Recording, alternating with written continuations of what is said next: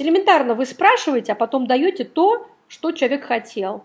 Это, во-первых, прием продаж, во-вторых, это стратегия маркетинга. В услугах, в товарах, везде это все одинаково работает.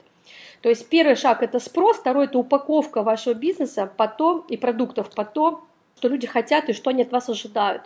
Ну, есть, например, много сервисов, где по умолчанию э, требуется работа отдела поддержки 24 часа в сутки. Ну, если, например, а, сотовый оператор или э, провайдер IP-телефонии будет работать не 24 часа в сутки, 7 дней в неделю, там, э, строго с 12 до 6, наверное, у этой компании клиентов будет мало. Да? То есть, соответственно, упаковать бизнес в тот формат, в котором действительно от вас ждут ваши потенциальные потребители.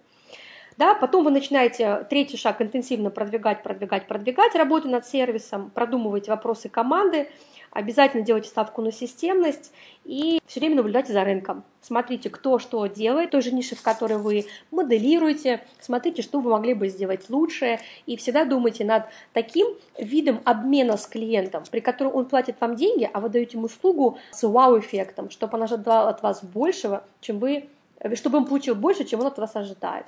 Вот если очень коротко, это вот основные критерии успеха каких-то проектов, за которые я могла бы гордиться и которые продолжают свое существование сейчас.